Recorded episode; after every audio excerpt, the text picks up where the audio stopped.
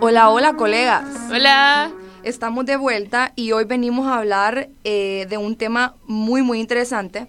Primero que todo les quiero iniciar hablando sobre con un dato que bueno, en el 2050 el mundo tendrá que producir un 60% más alimentos para sostener su población, mientras que el 78% de las personas viviendo en pobreza en el mundo trabaja el campo.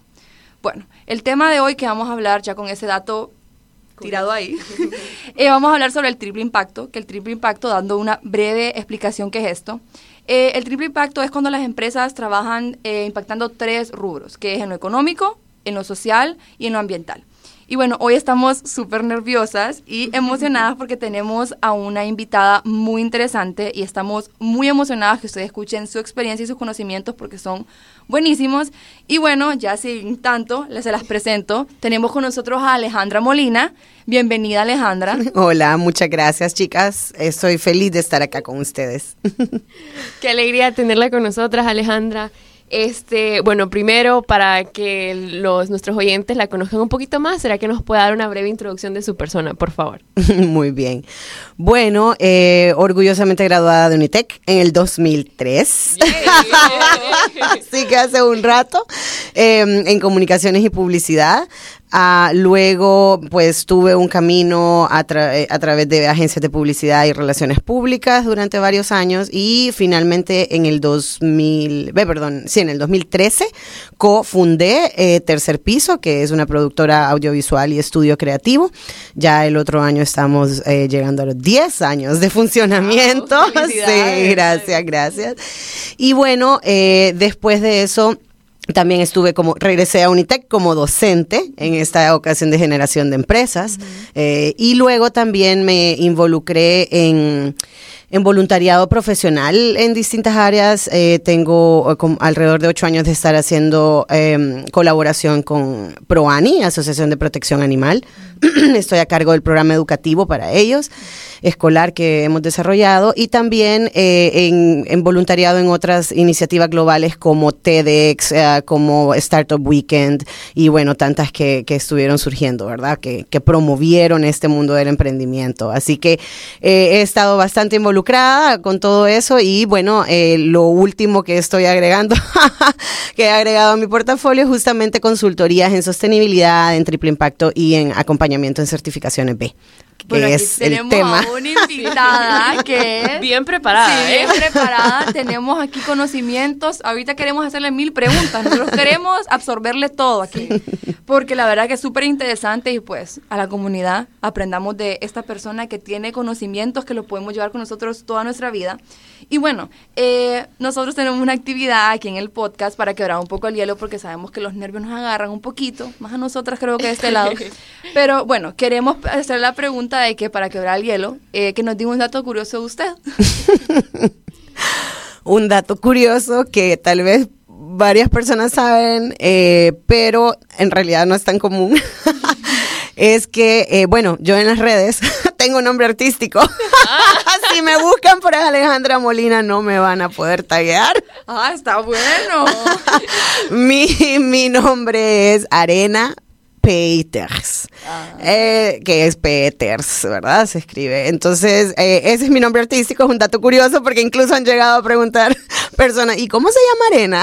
¿Cuál es el nombre de Arena? Así que, pues ahí está, ese es mi dato curioso. Me resulta bien curioso porque justo, bueno, yo creo que parte, de, yo también tengo un nombre artístico, se podría decir en mis redes sociales, pero no sé su, su intención del por qué lo hizo así, pero por ejemplo, yo eh, le tengo Bere Vázquez solo mi apellido está correcto, pero Bere no es mi nombre y tampoco no es como que parte, tan parte de mi nombre. Entonces, por ejemplo, yo me llamo Jocelyn Berceli Vázquez y todo el mundo me dice, te llamas Berenice. Y yo, no me llamo Berenice. Lo que pasa es que cuando comenzó Facebook, yo no quería poner Jocelyn porque no me gustaba mi nombre. Y yo, Berceli, peor.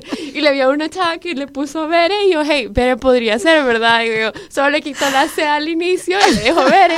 Y ahora es mi nickname para para todo. O sea, nadie me conoce como Jocelyn, literalmente. Y me voy a contar de cuando yo la conocí, yo, Berenice, estaba segura que así se llamaba Jocelyn. Y hasta que hace poco le digo, Jocelyn Berenice, ¿te llamas? Y me dice, no, Berceli. ¿Yo qué?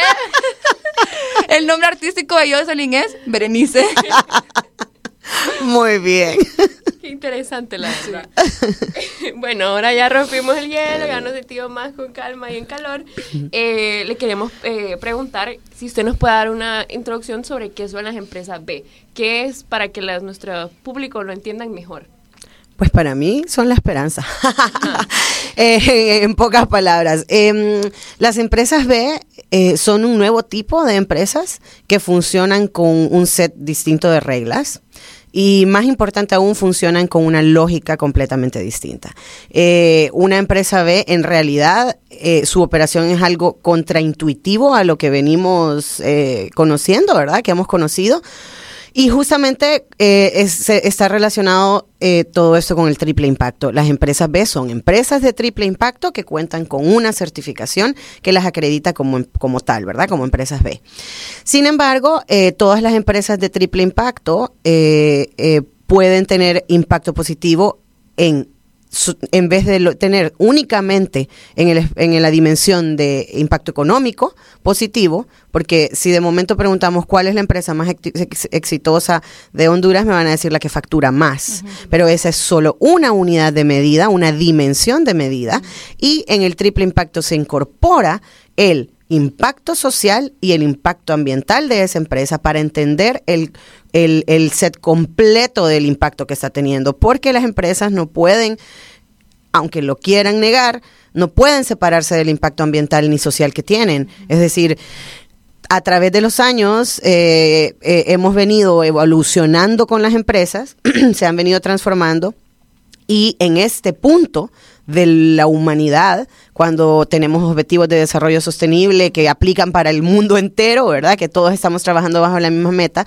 eh, justamente en, en ese momento en el que por el que estamos pasando hemos entendido que la vida como viene no, es, no ha sido sostenible y por eso entra eh, este tema de la sostenibilidad. Disculpen. Entonces, ¿qué es lo que sucede?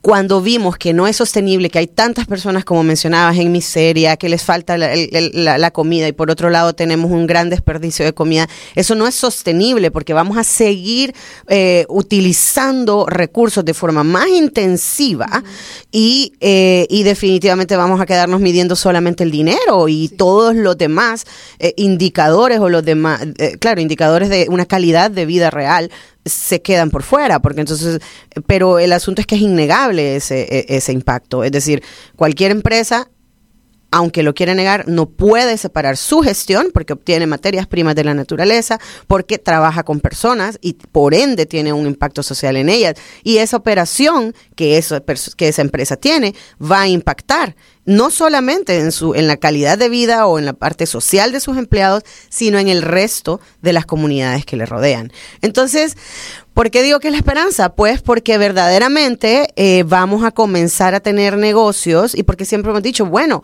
em, eh, no está malo hacer dinero, claro que no está malo hacer dinero, pero ¿qué tal si lo hacemos mientras resolvemos problemáticas sociales? Porque de todos modos vamos a ganar dinero.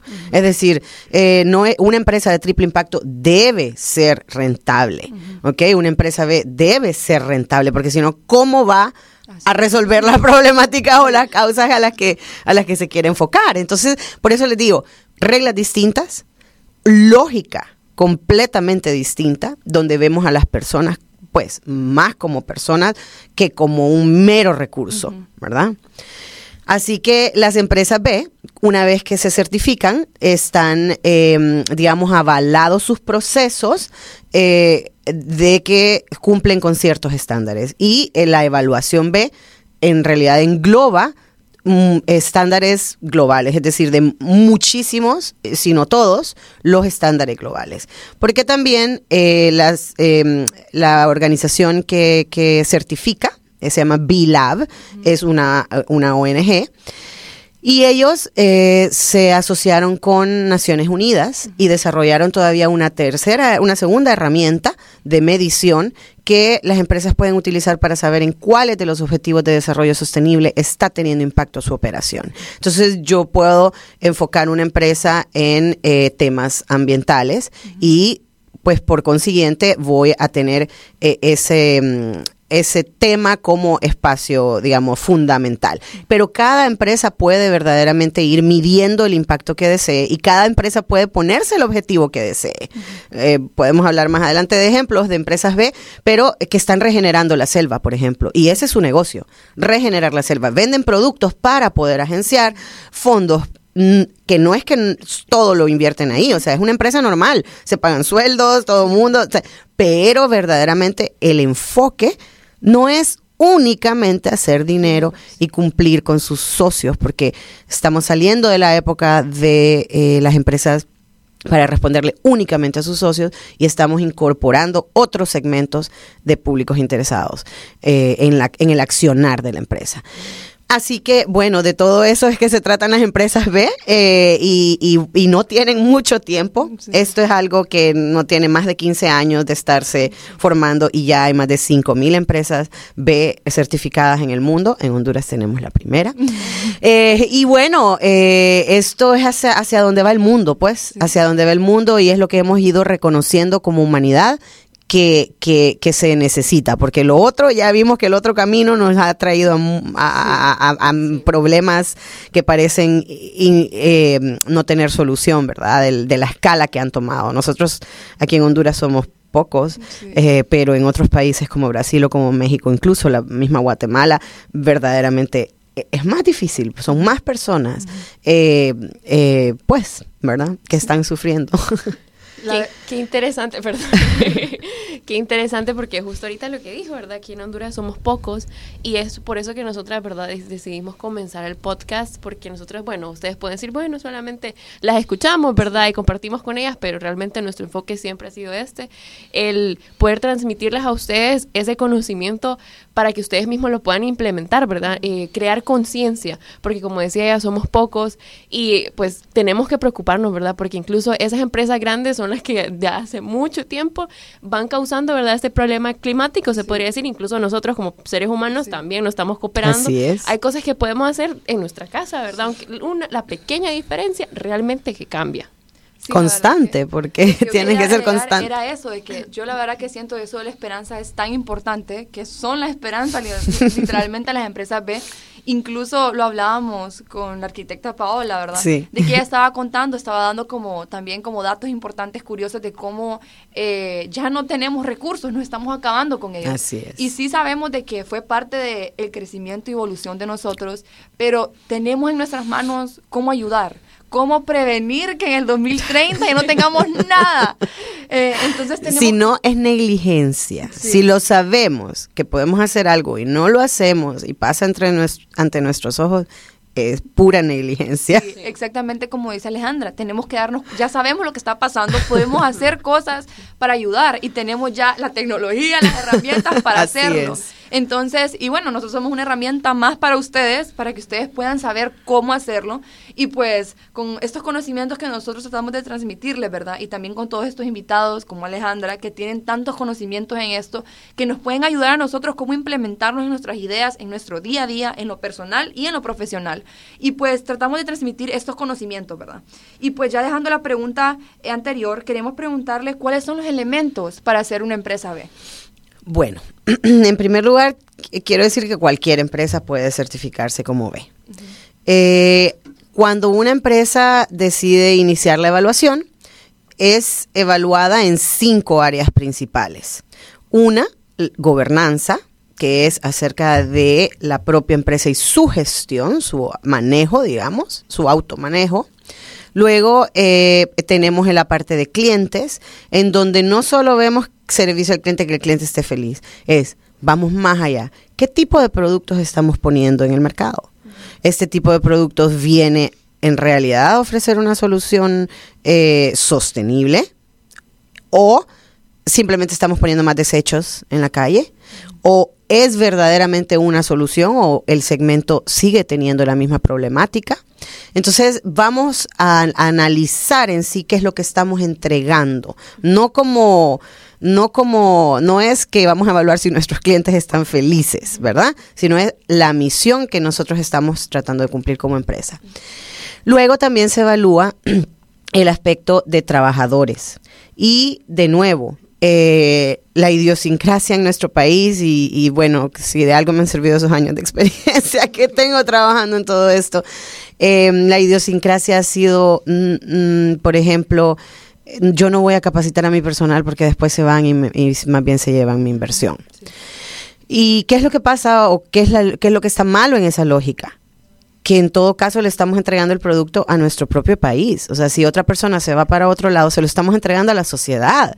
Y lo que le habremos inculcado irá con el sello de nuestra empresa y luego eso va a ser un, referente o garantía de cierto comportamiento.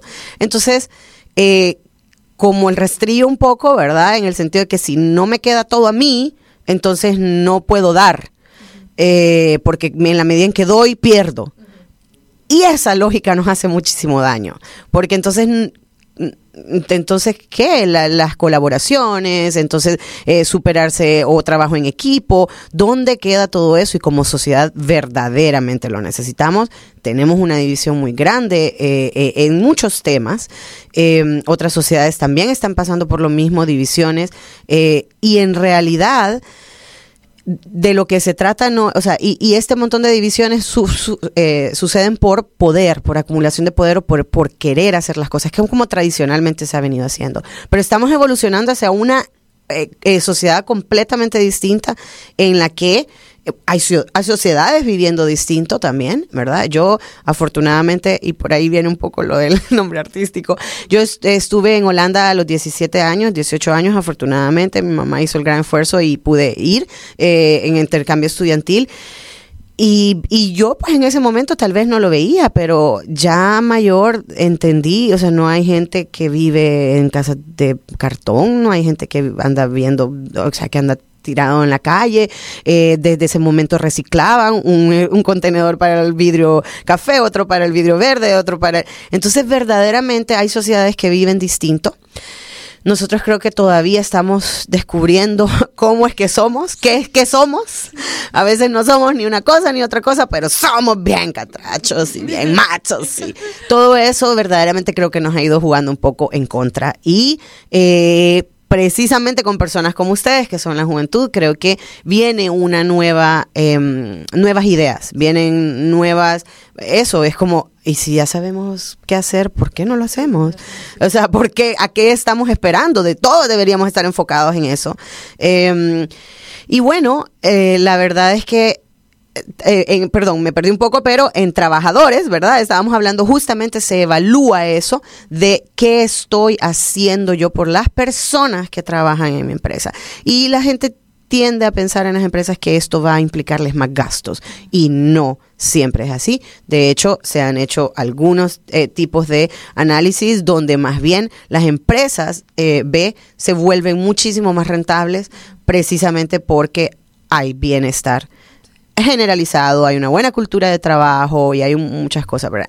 Se siente un poco utópico, pero es, esa es una de las áreas que se evalúa precisamente porque es fundamental. Entonces, eh, tenemos em, eh, gobernanza, clientes, trabajadores y las otras dos áreas son ambiente y comunidad.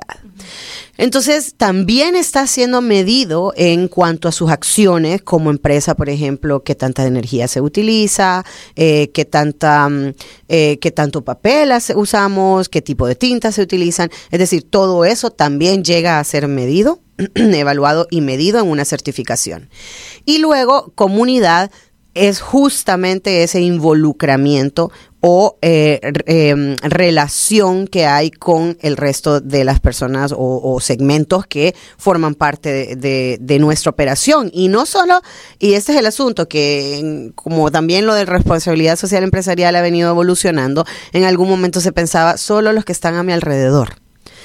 O sea, solo los que las colonias que están ahí o solo los que, pero no es así. O sea, mi comunidad puede ser otro grupo de mi sociedad eh, a la que yo me debo. Por ejemplo, eh, una empresa tech que está enfocada en eh, conseguir más desarrolladoras software mujeres no necesariamente tienen que vivir a la par mía para poderle dar beneficio. Es una sociedad y voy y busco la comunidad con la que mejor se apega eh, mi, mi, operación o mi, o mi misión o mi idea de qué es lo que yo quiero lograr, ¿verdad? Entonces, esas son las cinco áreas que se evalúan. Em, y pues cada una de ellas va abriendo preguntas distintas, es decir, si yo contesto que soy una empresa de 10, eh, de 10 empleados, se me abre un set de preguntas para ese tipo de, para ese modelo, porque se va abriendo las preguntas de acuerdo al modelo de negocio que, que es. Si yo digo que no tengo empleados, por planilla, solo tengo empleados así. Entonces, se van evaluando muchísimas cosas, ¿verdad? Eh, en el camino a nivel de detalle, que luego pues obviamente pasa por un proceso de verificación.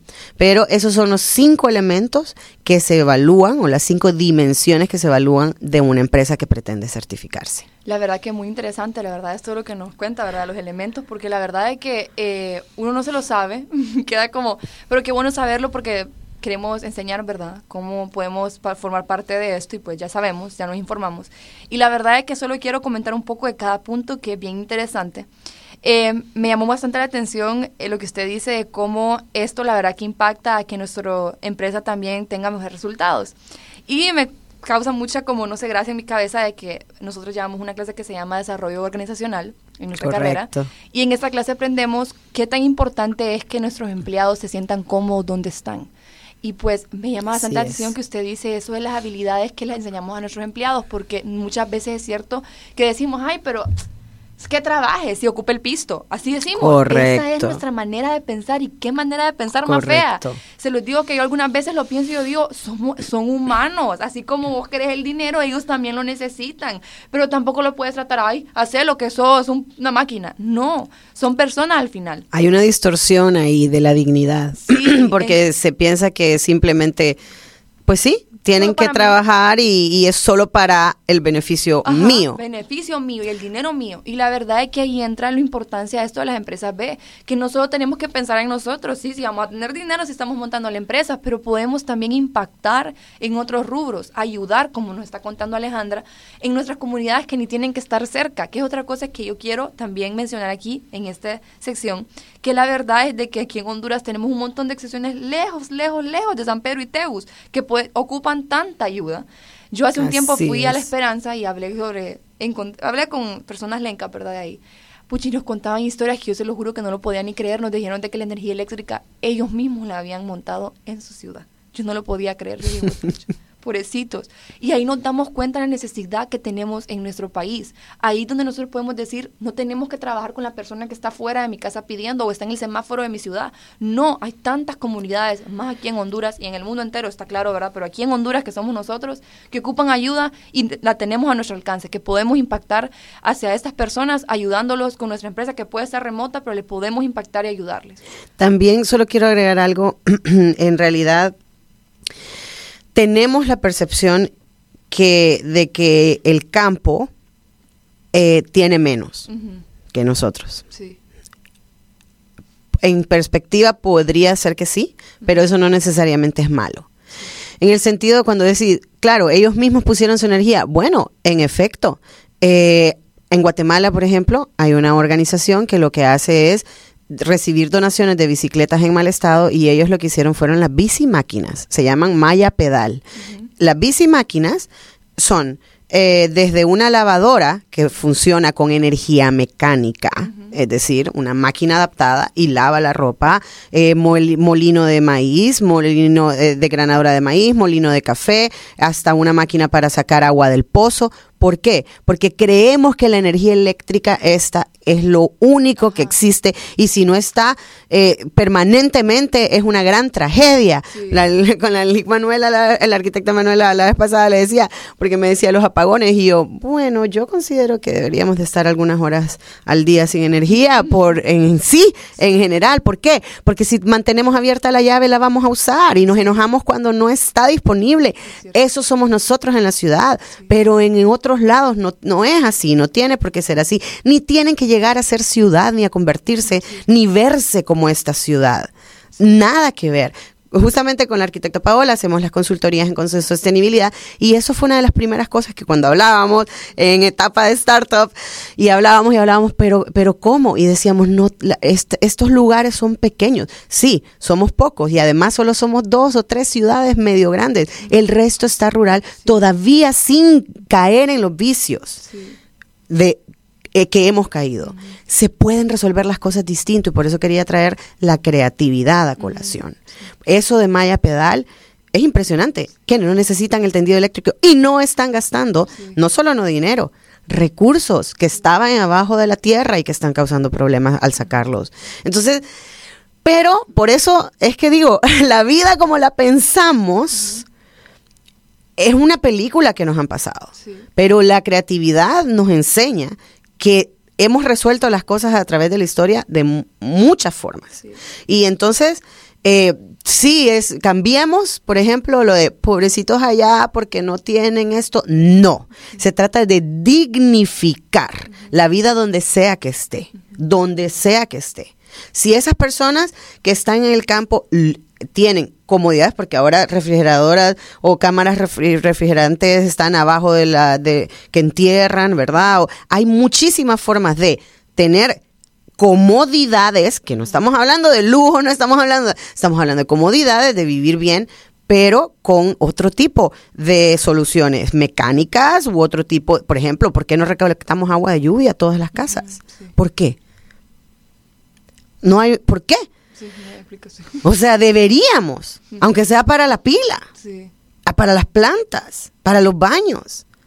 Y ya existen los sistemas de recolección y se pegan a la casa o se puede hacer hechizo, o como decimos hechizo, ¿verdad? Es decir, se puede hacer con, con una ecotecnia, que no es la ecotecnología, pero es una técnica se han viralizado hasta en, todas las redes esos videos que salen en la, allá en la selva haciendo eh, una, ¿verdad? ¿Los han visto? Bueno, eso es, eso es. Necesitan esas personas metales, electricidad y todo eso, no.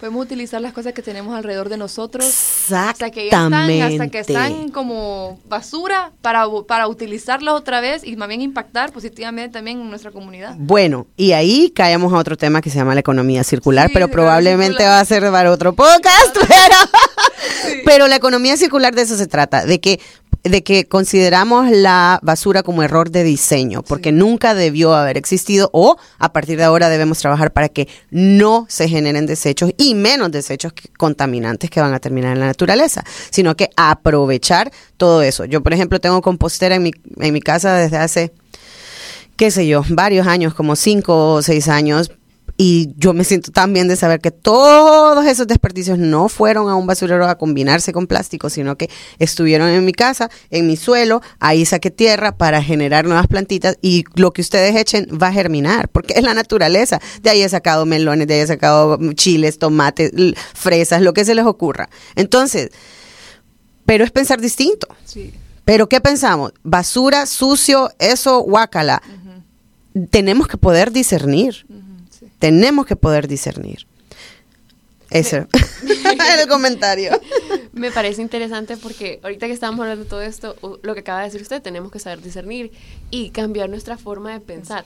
Porque yo me he chocado con personas que dicen, mm, mm, yo tengo un montón de problemas que para estar pensando en eso no tengo ni tiempo. O sea, es, me mira, tengo una lista de prioridades y esa es la última. O sea, sí, está bien, no puedo contribuir al medio ambiente, que pero es que necesito comer, es que tengo que pagar la escuela a mis hijos, es que esto y esto. Estamos tan ocupados en tantas cosas, estamos o sea, tan, tan perdido, ¿verdad? Eh, con el ajetreo del día a día, es algo que, que, a veces salir de la ciudad ayuda bastante, porque uno acá pasa tan, no tengo tiempo, que tengo que ir a, hasta, tal lugar a tal hora. Entonces, cuando uno va a los pueblos dice, wow, la verdad es que la vida que yo pido aquí yo la envidio, la verdad.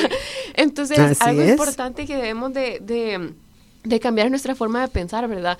Eh, porque bueno, esas preocupaciones que tenemos ahorita, si acabamos nuestros recursos, vas a tener estas preocupaciones, entonces deberías de pasarlas a uno de tus top tres. Bueno, ni, o sea, y ni tanto como dice, ¿por qué? Porque ya estamos viviendo, no es que se van a acabar los recursos, es que ya no hay recursos, ya hay personas que definitivamente aún habiendo recursos, no van a tener acceso. ¿Cuál va a ser la historia cuando se acaben los recursos? Que, que, que más personas, entonces vamos a estar el 100% sin, sin acceso a nada. Pero ya hay, al menos en nuestro país, un 70% de personas sin acceso a quizás alimento todos los días, ¿verdad? Entonces, no es que va a llegar el momento. Ya en nuestro país hay ríos secos, ya en nuestro país hay derrumbes, inundaciones y otro montón de cosas que son porque cortamos todos los árboles, porque quemamos el cerro para sembrar, porque solo eh, cultivamos un solo tipo de planta en los monocultivos, que pasa con la palma africana. Es decir, todo eso es en contra de la naturaleza porque no era así. La naturaleza funciona con biodiversidad, con diversos ecosistemas y cada animal y cada planta tiene su función. Que nosotros no la entendamos o no lo podamos ver es distinto. Imagínense cómo hemos ahora entendido la importancia de las abejas. Ahora. Pero como las vemos como un animalito que no hacen nada, porque nosotros somos em, eh, humanocentristas, porque nos creemos superiores a, todos los demás seres y somos uno más. Entonces, y necesitamos de, de, ellos, de ellos, de la naturaleza de los animales, de cada uno de ellos, si no, no vamos a tener... ¿Para dónde, pues? Exactamente. Entonces, hablando de esto, se me ocurre, ¿verdad? Eh, ¿Existe algún requisito mínimo para formar parte de ser una, una certificación, por ejemplo? ¿Hay... Bueno, eh, en primer lugar, eso que les decía, la empresa la puede hacer, eh, perdón, la evaluación la pueden hacer empresas de todos tamaños. Es decir, que en ese sentido no hay ninguna restricción. O sea, incluso ustedes como estudiantes que están diseñando algún proyecto, alguna empresa, un negocio para un proyecto de clase, pueden hacer, porque la, evaluación es gratuita, está en una página web donde ustedes entran y hacen su usuario, como lo hacen en cualquier otra red social. Y entonces eh, ahí van comenzando a, a hacerles preguntas, cuál es su empresa, qué número de empleados aunque no exista esta empresa, ustedes pueden utilizarlo como herramienta de, em, de, de, estudio, digamos, para poder decir, ah, ok, y si yo le meto este componente a la empresa, ¿qué me va a salir? Ah, va a salir mejor calificado porque implica eh, un avance en tal objetivo de desarrollo sostenible. Entonces también se vuelve una herramienta de gestión eh, de las empresas pero también una herramienta de estudio en este caso, porque yo puedo practicar ahí, ah, mi empresa va a tener este componente, va a tener lo otro, ¿verdad? Y, em, y además también la herramienta la pueden utilizar empresas que no necesariamente se están certificando. La pueden utilizar como una guía, como eso, como herramienta de gestión para sus operaciones. Entonces, eh, en cuanto al tamaño, no hay requisito. En cuanto, a, en cuanto a las operaciones, eh, por ejemplo, eh, básicamente los requisitos son que esté funcionando la empresa, ¿verdad? Que tenga creo que un año más, un poco más de un año de funcionar.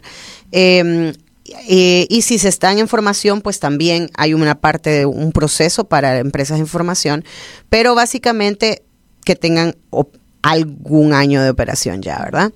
Y luego, eh, eh, básicamente es ir contestando las preguntas. No hay como requisitos que yo les diga, ok, cada empresa que se va a certificar tiene que hacer esto. El, el requisito verdaderamente importante es que estén convencidos de que es un proceso que van a iniciar y que quieren terminar.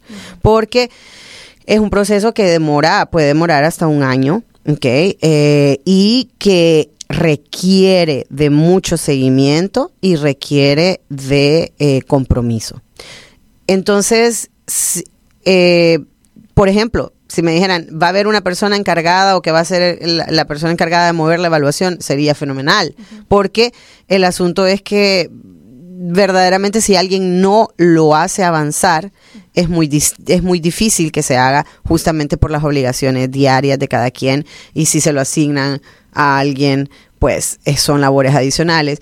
La empresa puede resolver cómo asignarlo, pero requisitos en sí no hay. ¿Ok? Eh, claro que por supuesto que lo que importa es el, puntaje que ustedes están alcanzando. El requisito es alcanzar 80 o más para aplicar a la certificación. Pero cuando yo hago la evaluación y yo tengo eh, 50, 60, yo puedo o sea, seguirla utilizando sin problema alguno. Es más, llego a los 80 y no necesariamente tienen que certificarse. ¿Ok? O sea, eso es una elección. La herramienta en sí misma es ayuda a la gestión Pero también, si se van a evaluar, el requisito es que ahí tengan más de 80 puntos. ¿Verdad? 80 puntos o más. Que lo recomendable es que tengan más porque en el proceso de verificación puede haber cosas que baje el puntaje cuando digan no, pero esto entonces no aplica de esa manera y se baja un puntaje o algo así. Pero, eh, pero eso es, digamos, el principal requisito. No, la empresa no tiene que tener ni siquiera, por ejemplo, si en la evaluación te pregunta, ¿tiene política de género? Ya yo como empresa sé que no tengo política de género, entonces puedo establecer ahí como objetivo, que en tres meses quiero que me recordes porque me voy a tomar tres meses para hacerla. Y va cuando me regrese, me contesta, me pregunta, ¿ya tiene política de género? Ah, muy bien, aquí está mi política de género y cumplí un requisito más. Y eso me ganó ciertos puntos. Pero son cinco áreas. Entonces yo puedo tener más puntaje en un área si mi empresa tiene mucho impacto en el ambiente, por ejemplo positivo, porque lo que se busca es minimizar obviamente el, impacto negativo y aumentar el impacto positivo, potenciarlo, que es capaz de tener la empresa, ¿verdad? Ok, perfecto. Bueno, aquí aprendimos un poco más, ¿verdad?, cómo son estos requisitos mínimos y cómo nosotros podemos seguir, eh, bueno, como nosotros como empresas que vamos empezando y tal vez vamos conociendo este tema, eh, podemos hacerlo, ¿verdad? Ya tenemos las herramientas, el conocimiento. Gracias, Alejandra, por la respuesta. La verdad que muy bien que las empresas comenzamos a, aprender sobre esto, incluso nosotras, ¿verdad? Como este podcast o cualquier otra idea que nosotros queramos tener, ya sabemos cómo ir agarrándolo y tomarlo parte de nuestro día a día. Y bueno. Bueno, colegas, eh, nos vamos a quedar hasta aquí en esta primera parte, ¿verdad? Muchísimas gracias, Alejandra, por estar aquí. Con y bueno, todo gusto. Quédense pendientes de la segunda parte.